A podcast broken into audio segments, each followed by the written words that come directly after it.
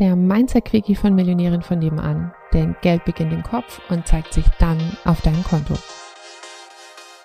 Aufbauen und bewahren. Als ich 2018 die Mindset-Arbeit kennengelernt habe, habe ich zu meinem Freund gesagt, so von wegen, ich will jetzt keine Heilpraktikerin mehr sein, ich will jetzt die Mindset-Arbeit nach draußen bringen. Das ist das Coolste, was es überhaupt gibt. Das, ist, das muss die Welt wissen. Ja, so paar Jahre davor habe ich äh, gesagt, Body Talk ist das Coolste, was es auf der Welt gibt. Ne, ich will kein Marketing mehr machen, ich will unbedingt Heilpraktikerin werden und mit Body Talk arbeiten. Alles andere muss weg, das muss die Welt wissen. Und mir ist es selber nicht so aufgefallen, aber mein Freund hat dann 2018 zu mir gesagt, na ja, du machst doch eh alle zwei Jahre was Neues. Von daher war ihm das jetzt schon klar, dass ich die Heilpraktikerarbeit sein lassen würde. Uh, hat mich das getroffen. Also ich glaube, ich habe eine Woche nicht mit ihm gesprochen.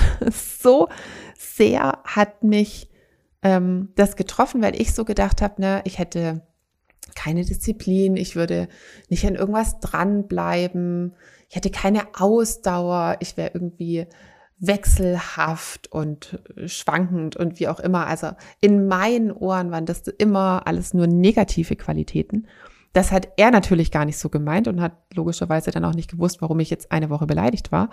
Ähm, ich kannte das halt noch von meinen Eltern, die waren eher Bewahrer, also die haben Sachen immer gleich gemacht und hatten lange Spaß an Sachen, die, die immer gleich sind. Also mein, mein Papa war wirklich jahrzehntelang in der gleichen, in der gleichen Firma. Oder meine Eltern sind auch immer wieder in den, äh, in denselben Urlaubsort gefahren.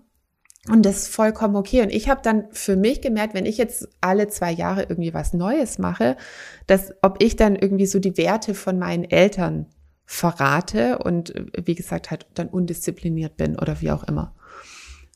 Bis ich dann irgendwann mal gelernt habe, dass es unterschiedliche Typen und unterschiedliche Qualitäten von Menschen gibt. Und davon gibt es ja insgesamt ganz viele Typen und, und Gegenpole zu allen möglichen Sachen. Und es gibt eben auch die Aufbauer und es gibt die Bewahrer.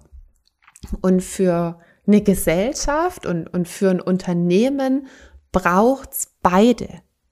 Also ein Unternehmen würde wahrscheinlich nie durch Bewahrer entstehen, weil es dafür die Leute braucht, die, die etwas vorantreiben können, die etwas aufbauen können, die irgendwie neue Ideen haben und die was, was anders machen und eben was aufbauen, was aufreißen, wie auch immer. Und die verlieren aber dann irgendwann die Lust daran, wenn es läuft, das ewig am Laufen zu halten. Also es geht nicht darum, wie, wieder, es geht nicht darum, irgendwas, eine Idee zu haben, kurz anzufangen, es klappt nicht sofort und dann macht man was anderes. Ne? Das ist, das, da könnt ihr aber dann schon das Thema Disziplin reinbringen.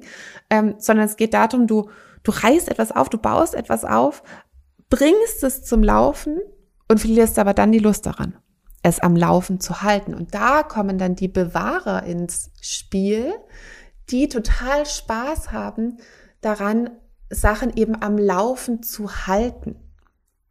Und beide sind gleich wichtig dafür, dass ein, ein Unternehmen funktioniert. Weil wenn es nur sozusagen Aufbauertypen gäbe, dann würde es keine Konstanz in Unternehmen geben. Und dann würden die zwar immer wieder was Neues aufmachen, aber dann würde das auch relativ schnell wahrscheinlich wieder zumachen. Und ich fand es total schön zu erkennen, dass es halt diese zwei unterschiedlichen Typen gibt.